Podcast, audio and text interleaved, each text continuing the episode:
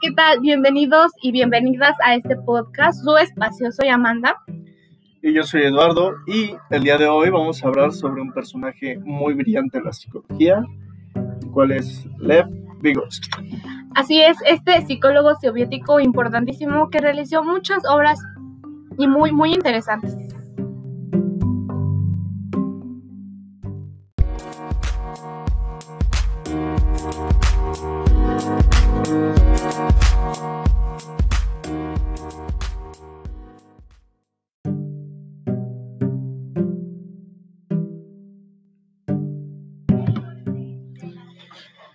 ¿Qué tal? Espero que todos se encuentren muy bien.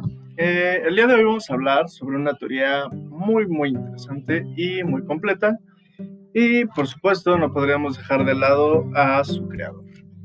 Así es, esta es la teoría sociocultural y el genio detrás de, de esto es Lev Vygotsky. Pero antes de explicar su teoría, vámonos con la persona. ¿Quién es este personaje? ¿De dónde salió? Bueno, Vygotsky eh, es uno de los grandes teóricos de la educación del siglo pasado. Sus aportes han tenido mucho impacto en nuestros actuales modelos de educación, de pedagogía, de psicología, evidentemente. No sin mencionar que también hizo aportaciones muy importantes en el campo justamente de la neuropsicología y fundó el enfoque psicológico histórico-cultural. Y bien, dicho esto, en esta ocasión queremos compartirte algo muy concreto pero específico sobre la teoría de Vygotsky. Y bueno, es que su teoría y su obra se enmarcan en el contexto histórico de la revolución del proletariado que tuvo lugar en Rusia a principios del siglo XX. Eh, por esto mismo tuvo influencias de Marx y pues con Hegel se diga, eh, cuando tuvo la oportunidad de leerlo quedó fascinado, realmente fascinado con su trabajo. Así es, y pareciera que muchos hay muchos datos biográficos de él que se sabe mucho, pero es que en realidad no, no es así, ¿sabes? Eh, mucho de su trabajo se perdió durante la guerra. Lo que sí se sabe es que fue un genio y que desde muy, muy joven sus intereses se inclinaban hacia las artes. A él le gustaba mucho el teatro, la literatura e, e incluso escribir. Su círculo de familiar eh, fue lo que creó que él fuera tan intelectual. Específicamente su madre fue quien tuvo mucha influencia sobre, sobre que su familia fuera una de las más intelectuales de la ciudad en esa época.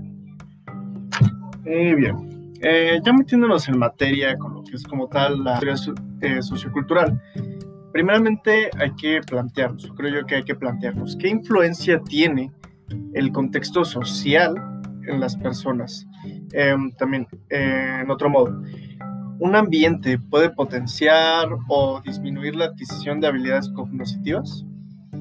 Esto, bueno, no nos podemos responder como él lo plantea. Él propone que cualquier adquisición de aprendizaje es de cierta manera resultado de la interacción con otras personas y del ambiente social, ya que esto va a ser la, la base sobre la cual eh, el pensamiento, el lenguaje se van a desarrollar. De igual manera señala que la transmisión ya racional e intencional de la experiencia y justamente el pensamiento hacia los demás requiere un sistema que él llama mediatizador y este es el lenguaje humano. Es muy importante el lenguaje en esta teoría. Sí, en efecto, y en su teoría él denominó que las funciones mentales inferiores estaban determinadas genéticamente. Son comportamientos limitados y prácticamente iguales a los que tiene cualquier otro animal. Eh, comportamientos que en pocas palabras están condicionados a, los, a lo que podemos hacer. Eh, en tanto que las superiores son las que se adquieren en el desarrollo. De hecho, Vygotsky consideraba como un momento muy importante en el desarrollo cognitivo la adquisición del lenguaje, pues con este las funciones mentales inferiores se iban a complejizar y con esto se moldea el pensamiento, pues este permite la interacción entre otros seres humanos y eh, a grandes rasgos Vygotsky nos dice que eh, en parte lo que hace a los seres humanos seres humanos es el lenguaje. Claro. Em, de hecho, otro de los aportes de Vygotsky también se relaciona con el uso de instrumentos mediadores. Estos son herramientas y signos mm, para que Mediante esto se pueden entender los procesos sociales. La creación y la utilización de signos em, funge como un método auxiliar para resolver un problema psicológico determinado. Esto es un proceso análogo a la creación y utilización de herramientas. Él planteaba, o quería decir, que vivimos en un, un universo de signos y que nuestra conducta no esté determinada por los objetos mismos, sino por los signos adjudicados a ellos, que en parte y mucho va a ser por la cultura también. Em, la gente con ayuda de dichos instrumentos y signos dirige su atención, así como organiza la memorización consistente y regula su conducta. Así es. Eh, y bien, continuando con este énfasis en los factores sociales, eh, para él, el desarrollo cognitivo se debe a las interacciones sociales, como, ya nos estabas comentando un poco, eh, de formación guiadas dentro de la zona de desarrollo próximo, como los niños y sus padres logran la co-construcción del conocimiento. Eh, y bien, andando un poquito más en esto, respecto a la educación, Vygotsky creía que es mucho más importante el aprendizaje que se produce a través de la interacción social por parte del niño con un tutor competente, eh, el cual puede modelar comportamientos y o proporcionar instrucciones verbales. Sí, y justamente de hecho él nos pues nos da este concepto tan, tan importante que es la, la zona del desarrollo próximo, como tú, tú comentabas, y es un concepto que se relaciona con la diferencia entre lo que un niño puede lograr de forma independiente y con lo que un niño puede lograr con la orientación o el apoyo de otro experto.